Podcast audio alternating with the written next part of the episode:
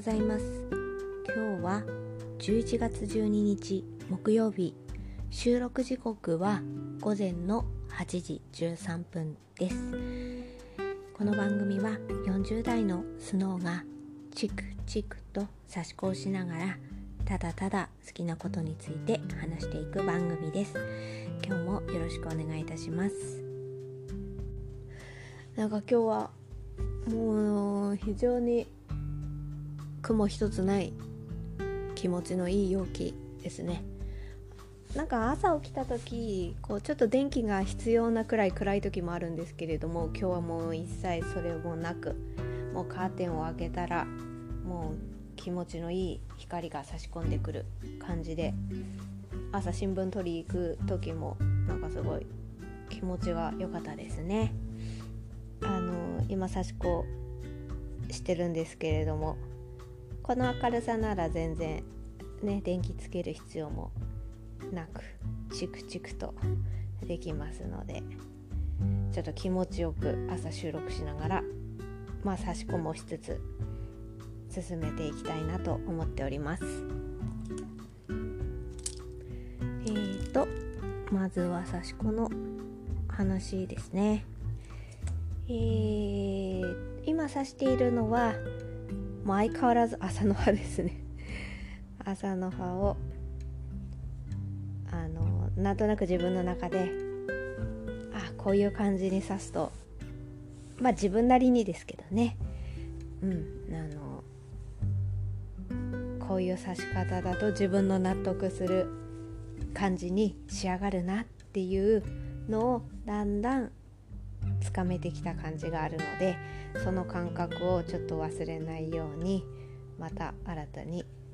えー、麻の葉を刺し始めてる感じです。まあこの辺は並行して昨日お話あ昨日のノートにも画像はアップしたんですけれども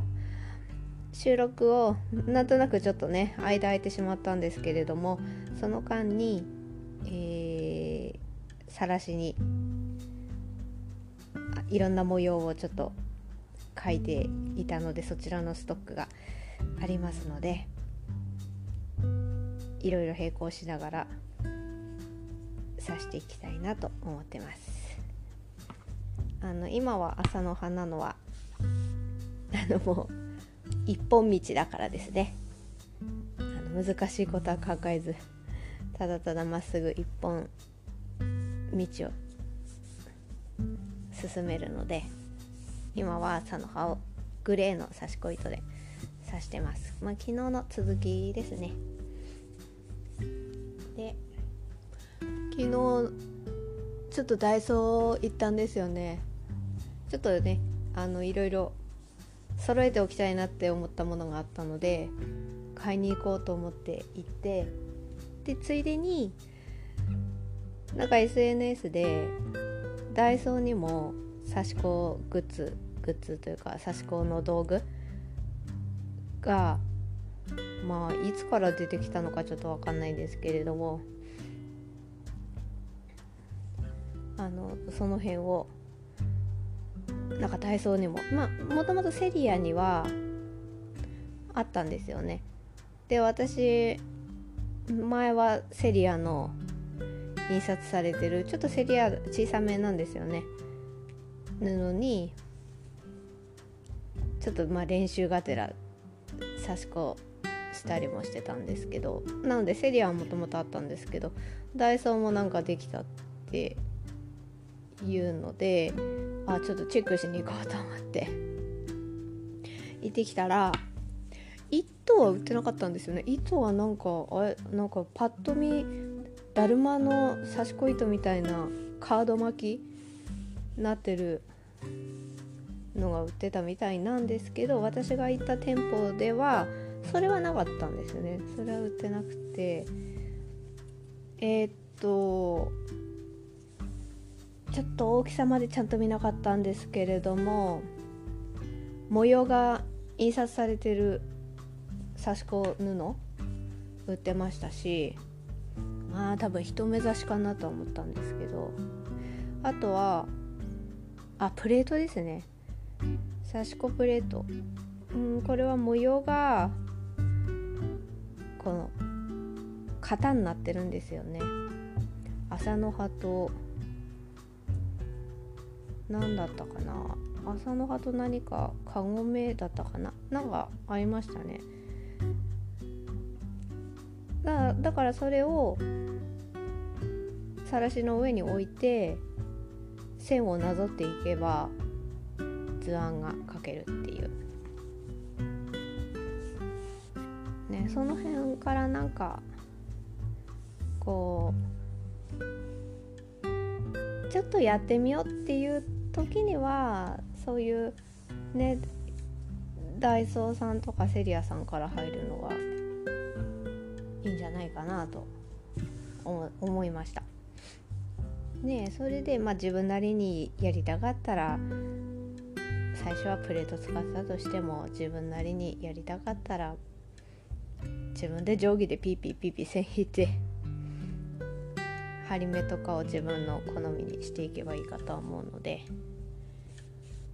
まあ私はなんかそういうところでねし子これ刺し子だねっていうのが広まればいいなって全然全く分かんなかった層に届けばいいなっていうふうに思いました。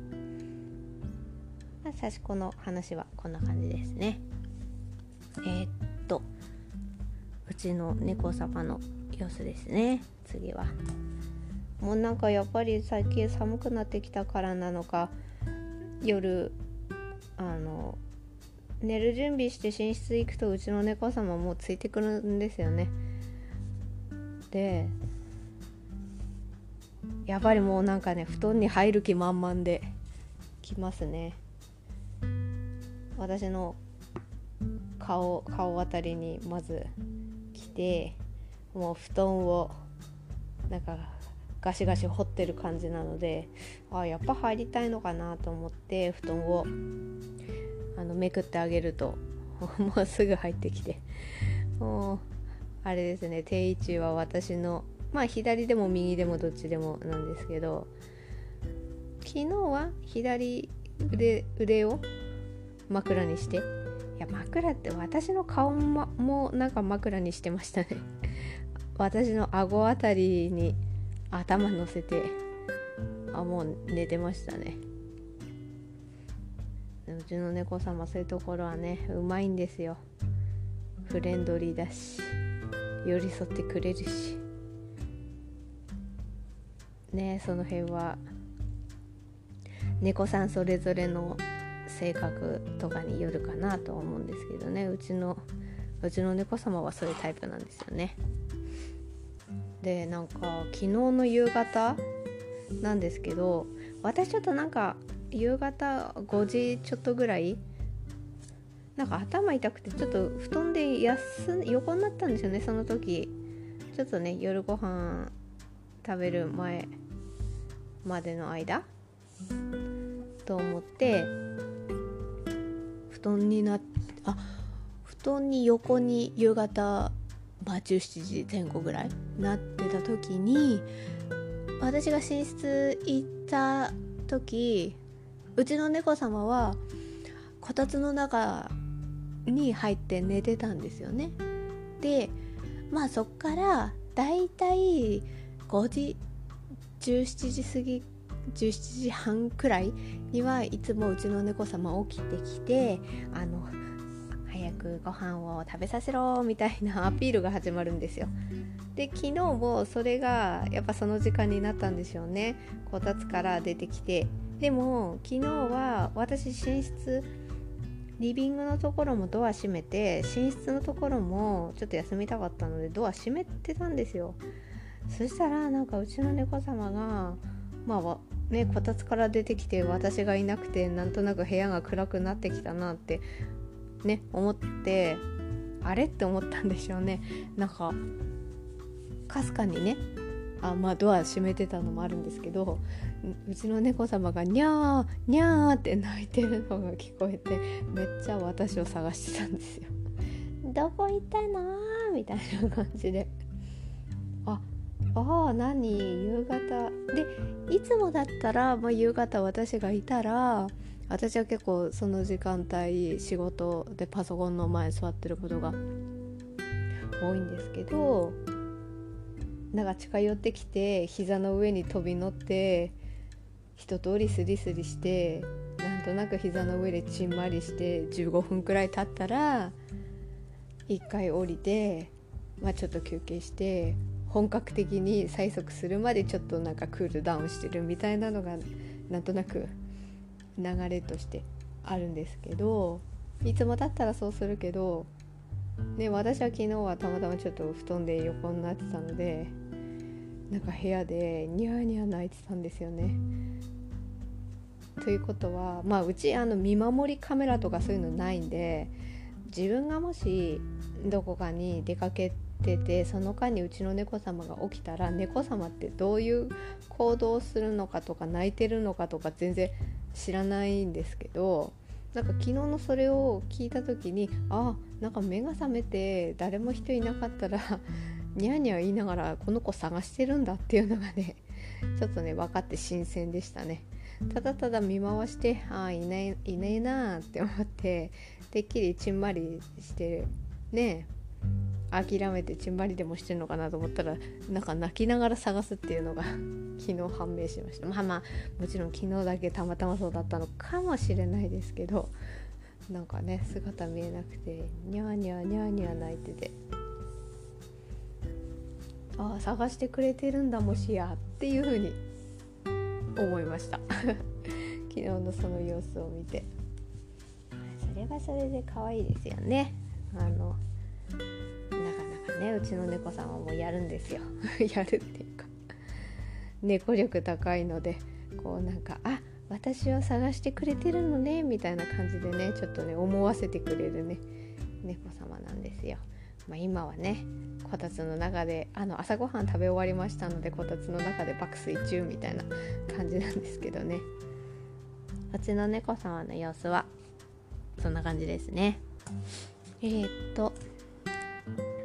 次は。あの、相撲の話をしようかなと思って。えー、昨日までで4日目が終了しました。まあその4日目まで終了してなんとなくちょっと思った思ったこととかね、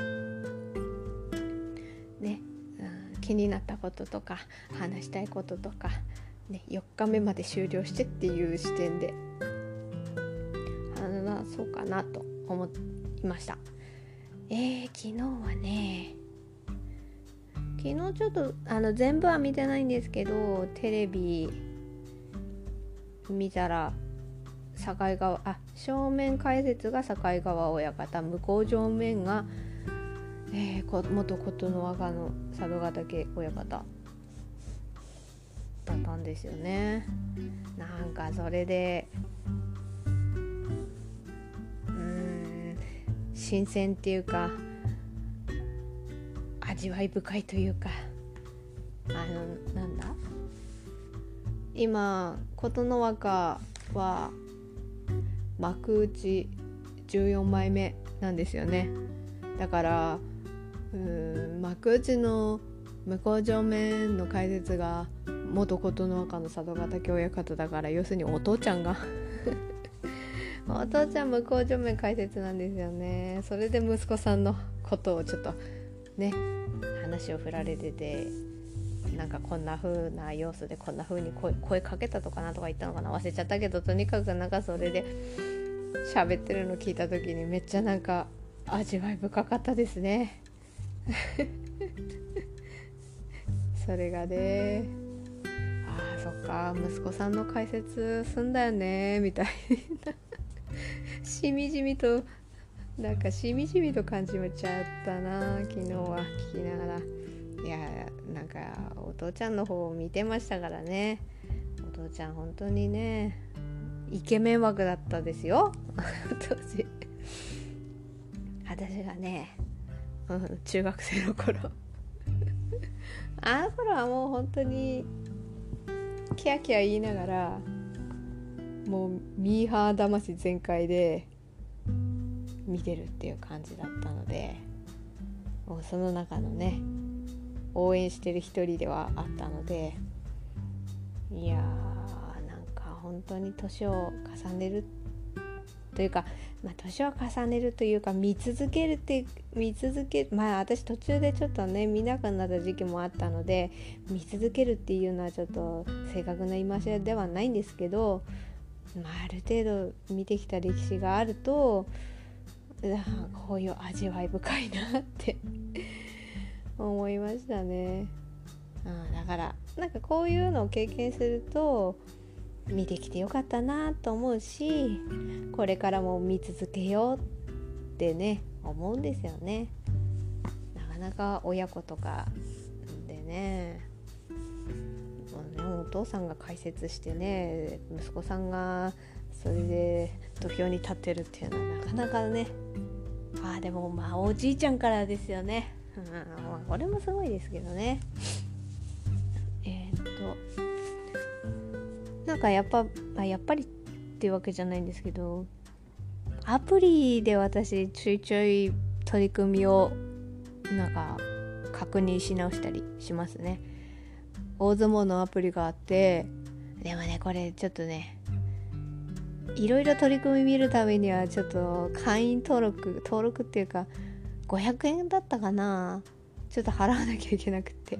私先場所だからか入ったんですよね。それ入んないと1回1人分1取り組み分しか見れないんですよね。だけど登録すると全部のコンテンツが見れてで動画だと幕内重量あと幕下だと上位5番まではもう全部見れるんですよ。過去を含めて。なのでちょっとパッパッパッとあ昨日どんな感じだったかなとかっていうのを見る時はすぐ見れるのでそれがねやっぱ便利なんですよね。一取り組みしか見れないっていうのはなかなかやっぱりちょっとそれはあれなんで。うん。すぐねあのもうそこの取り組みをタップして映像のとこ再生を押せばもうすぐ見れちゃうんで本当に結果だけ追いたい時はすごくそういうとこは便利なんですよね。でその辺で見まして、えー、4日目まで終わってですね4勝してるのが幕内の中では貴景勝照ノ富士。あとは琴恵光千代の国志摩ノ海ぐらいですかね。ちょっと見逃してたら申し訳ないんですけど今ねあの今日の新聞で見てます。なんやかんや言って新聞も便利なんですよね。あの収録こうやって撮りながらあの相撲の取り組みまあねちょっとスマホ触れないからパソコンでって言ってもパソコンだと音が結構もうなかなか年季が入ったパソコンなので音すごいんでまあちょっとね新聞すごい便利ですね。朝ね撮ってきた。新聞を早速あのスモーラーのとこ開いてねこうね表で見れるのがいいんですよね。うちあの新聞はね撮ってるんで。でえっ、と重量だと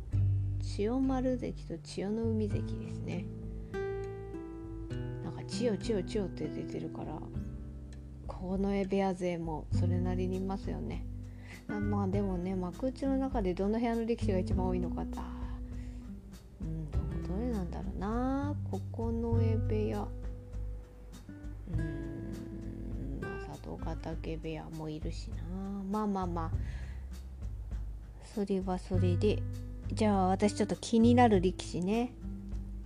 ちょっとね負けがちょっと立て込んでるってとこでは昨日もちらっと言ったんですけど炎鵬関がなんかね頑張ってっていう。なんかこう負けちゃってはあみたいな。落ち込んでたろうなっていうのを勝手にひしひしと感じまして。炎鵬関は今は何枚目だ？炎鵬関。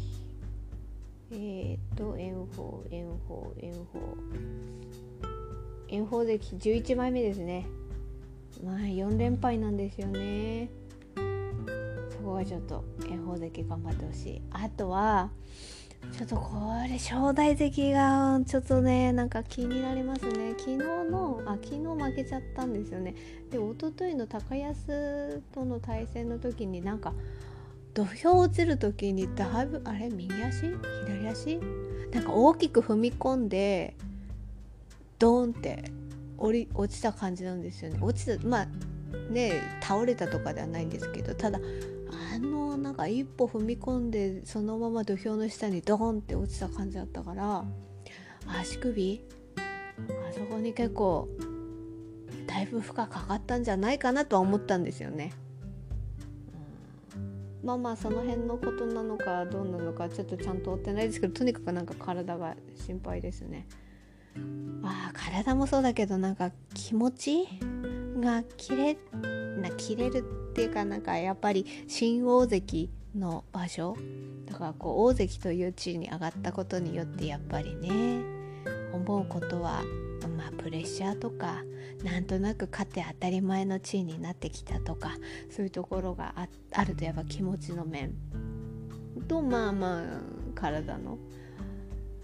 1日目と3日目が本当にギリギリで勝ったって感じだったんですよね。まあ今3勝1敗なんですけどちょっと今日ね今日明日。あ今日大野賞だ。大野賞関大野賞関がなんかまだ初日が出てないのが気になりますね。大野賞関。先場所はなんか良かったんですよね成績。だけど先々場所が あれって感じで、ま、負けてて。で今回も負けてるから。交互にね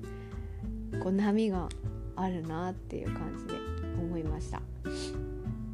まあちょっと今日の大野賞、まあ、正代関も気になるのでその辺が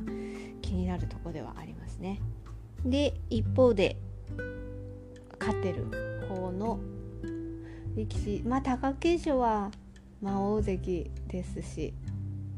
4連勝してますねここは。まあ安心してっていうかね頑張ってほしいなと思いつつ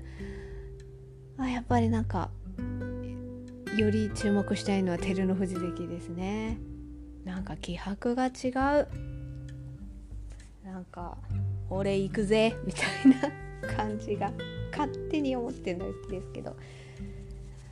やっぱりいろいろあってのいろいろあってのやっぱりここに来てるからやっぱり大関には戻りたいよねっ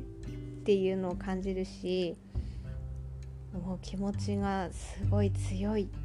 ていうかねそれ感じるので今んとこ4連勝ですのでこのままちょっとね頑張ってほしいな。いやね大関戻ったらめっちゃ嬉しいな。なんか照ノ富士関はねもう上り上って優勝して涙の初優勝があってでその後から序二段？序二段まで落ちちゃって本当でどうなっちゃうんだろうって思ってて。でなんかもう照ノ富士関が優勝する時とかもうなんかこうなんだ？伊勢ヶ浜部屋か。もう伊勢ヶ浜部屋自体がもうなんか上り調子みたいな感じにはこれ私が勝手にそう見えてただけなんですけど。ねあの幕内力士ももう充実してるし。って思って見てて照ノ富士関がね徐々に番付が下がっていってしまって。でその後にね ねえとか言っちゃいました。えー、っと春馬富士関たちのいろんなことがあってね本当いや部屋の雰囲気とかどうだったんでしょうかね。っ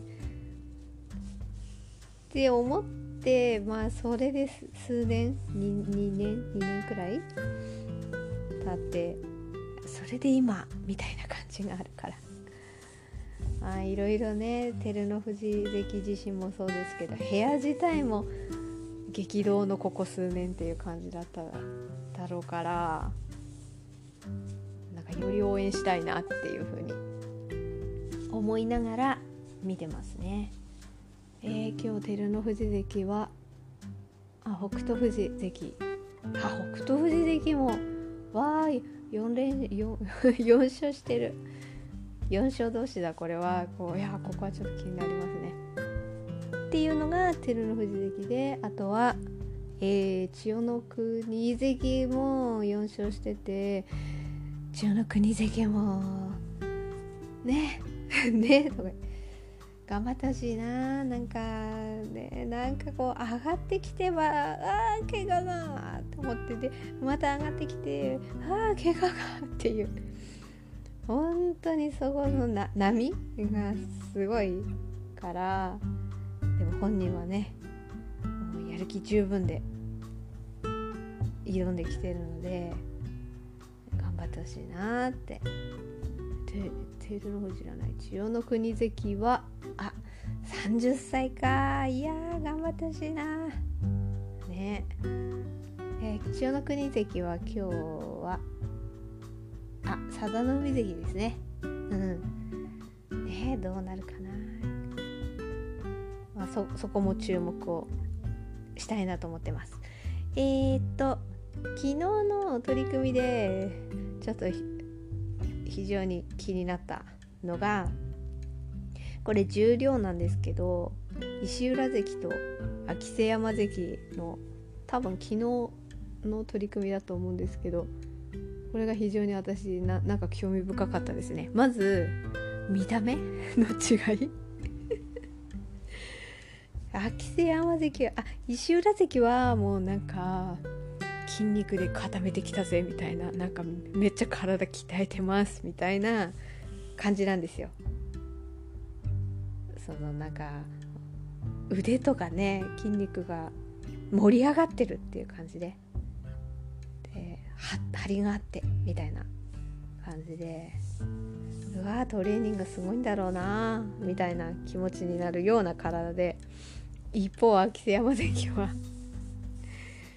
おこれはね能町みね子さんがよく言ってるんですよ。パン生地。パンパンの山って言ってる。いやなかなかあの体つきって珍しい本当に。パン生地みたいな。なんか笑笑っちゃうんですよねあれ。本当に。見事にいやパン生地だなこれはっていう。でも最初に言ったのがどなたかはちょっと前の海関だったかな。いやちょっとそこもね忘れちゃったんですけどただなんか能町さんがそういう感じでツイッターとかに書いてるので、まあ、それである意味浸透していったのはやっぱ能町さんがそのように表現されてることが多いのでそれでだいぶその言葉そその呼び方っていうかそれが定着してるんではないかなと。まあ本当に確かに確かにそうだなってしか言いようがなくて。でその体のなんかね体つきの違いっていうとこでも面白いんですけど昨日何で買ったのかな？上手投げかな？ちょっと忘れちゃいましたけどとにかく昨日の対戦がね取り組みがねくるくる舞の海が炸裂したんですよ。くるくる舞の海。いや見見見た時にあこれくるくる舞の海だって思いましたね私。わかります？くるくる舞の海。あの舞の海さんが現役の時にやっぱり舞の海さんは非常に体がもう小兵力士ですのでそれでやっぱりこう大型力士と対戦していくのでその中でどうやったら勝てるかってとこでこう技をこう繰り出すわけですよ。いろんなもう飛んだり跳ねたりみたいなことをしながら。その中の一つにくるくるマイル海っていうのがあってなんか上手かな？とにかく回しを取って相手をくるくるくるくる回してなんとなくこう重心がぐらついたところをコロンって転がすみたいな。のがあるんですよ。これくるくる舞の海って舞の海さん自身がつけたかはちょっと私忘れてしまったんですけどまあそういう風な勝ち方をする時にくるくる舞の海っていう風に言われててまあそれを昨日まあそれを知ってか知らないか私は知らないですけど一瞬ラ関がそれを。めっちゃ繰り出しましたね。なんか一周回るくらいだったらそんなには言われないと思うんですけどあれ1周2周 3, 3周したか忘れちゃいましたけどとにかくねくるくる回ってたんですよ。それでそれをそういう感じ方してたんで私は勝手に「出たくるくる舞の海」って 思ったんですよ。あそれで、えー、結論としては石浦関が勝ったんですよね。うん。面白い。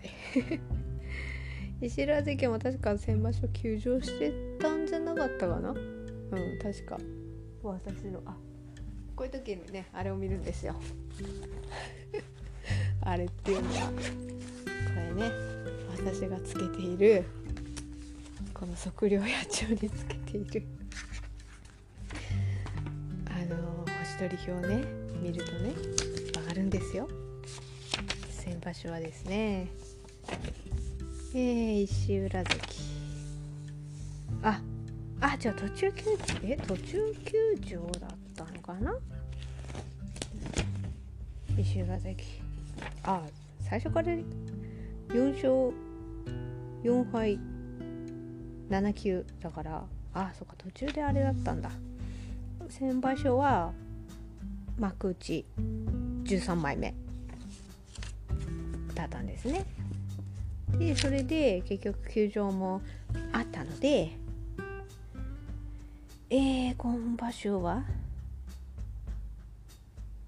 あれか。えー、重量3枚目になってるんですね。そうそれで落ちてきちゃって。石浦関。そうですね。なんであれだったのかな石浦関は。昨日私夜これねあの今場所の星取り表を書いてたんですよ。石浦あ石浦あ石浦関は先場所もう初日からもう休場届出してたんだ。で8日目から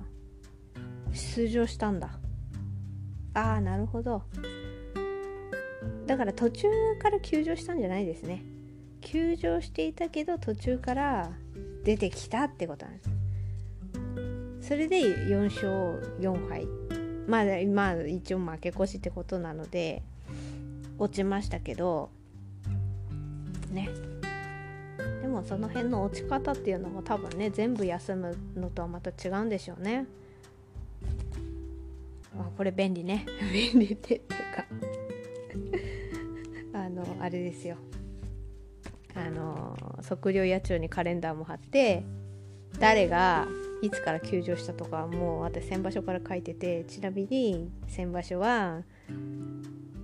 5日目に北の富士山がぎっくり腰で休場してます。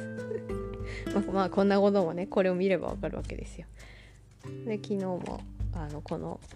星取り表を書いておりまして。でも今場所ね誰が休場してとかその辺はまだ書いてないのであとは私の肝心なあれですよ。解説誰かとかその辺もまだ書いてないんでこの辺はちょっとね千秋楽終わるまでは追いつきたいなと思ってます。こういうのをねなんか書くのが好きなので相撲に関しては。これをちまちま書いてます。まあまあそういう感じでですね石浦関と秋瀬山関の取り紙が非常に興味深かったと、まあ、こういうのが面白いですねまあでもやっぱりこう相撲を沸かせるっていうところでは小兵力士がいかにねどのように勝つかっていうのを見ていくかっていうのも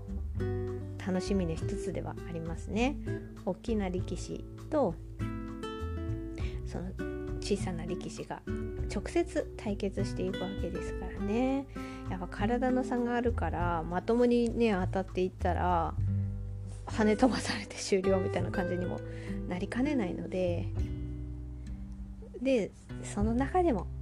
こうね考えて考えて何か勝機を見出していくっていうところを見ていくのが楽しい。まあそういうことを考えるとねさっきも言いましたけど炎鵬関がなんかね苦しんでる場所が続いてるなって思うのでまあでもそういうところでもね女性ファンは多いでしょうね。まあまあ女性に限らないか。あそういえば今炎鵬炎鵬言ってて遠藤関遠藤関4勝してますね。遠藤関もそろそろそろそろ。何がそろそろなんだろうなんかこう相撲は非常にうまいなっていうのは分かるからこそなんかもう一声もう一声って言いたくなっちゃうな。遠藤関30歳か。遠藤関この前高取力チャンネルでもなんか言われてましたよ。やっぱりちょっとね もうちょっと喋らないとみたいなこと喋らないとだったかな。笑顔だったかな。高取力関にね突っ込まれてましたよ。まあそれはどうしてもそういうところはそうなんですよね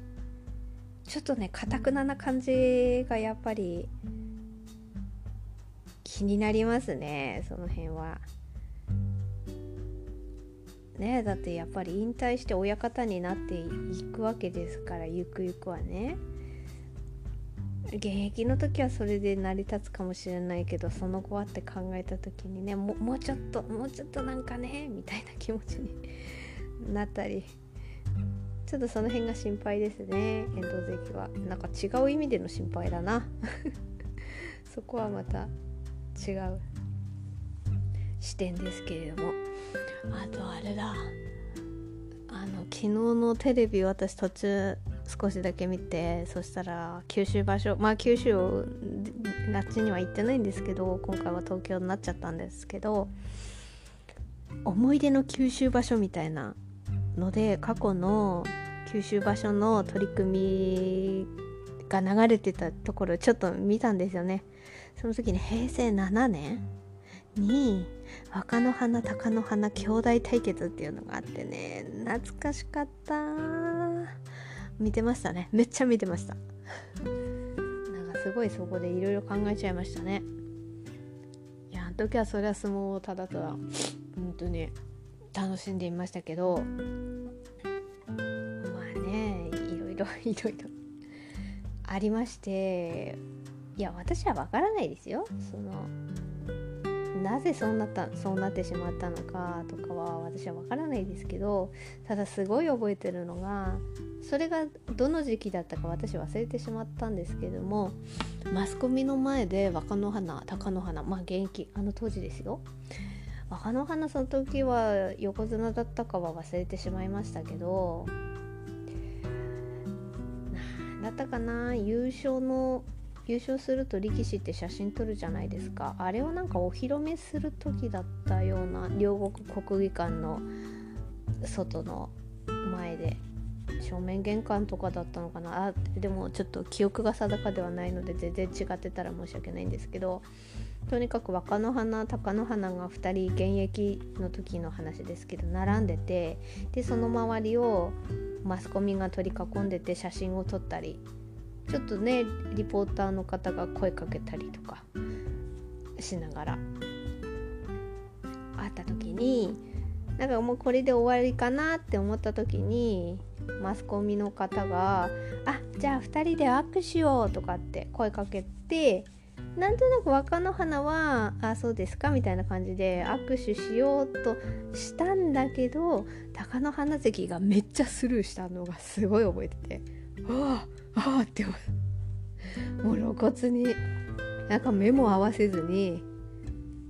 なんか若乃花関の前を素通りして去っていったっていうのがねいやこれは大変だって。本当にもうスルーしてったんですよ前を通っていて。で若乃花はなんとなく苦笑いでまあそうは言ってないですけどちょっとね顔顔とか雰囲気で「いやうちの弟が毎度すみませんね」みたいな感じの苦笑いで去ってったみたいな感じがあってね。わからないです。ねなぜそうなったのか私はわからないけどわからないけど難しいんだなっていう。でもね仲良かった時は仲良くもっとね若かった時それこそ相撲界入る前の話でしょうけども仲のいい兄弟だったのはそれは事実であってでもねなんかかなんか違っていっちゃったんですね。私はじゃあそれが何でかいつからなのかはわからないですけどただあの時のあのシーンは結構私は本当にもう分かりやすすぎて衝撃っていうかなんかやっぱ衝撃だったんでしょうね。そのシーンを覚えてるってことはえ？ー、みたいな。もう素通りですよ。本当に。っていうのをなんか昨日そのあの兄弟対決の過去の映像が流れた時にちょっとふと思い出しましたねああ握手しないで素通りしてたな貴乃花とか思ってっていうのをなんとなくちょっと思い出して懐かしい気持ちと切ない気持ちとそんな感じですね。いや今日はなんか相撲の話をたくさんさせていただきました。やっぱりこう場所中ですからねどうしても。私もね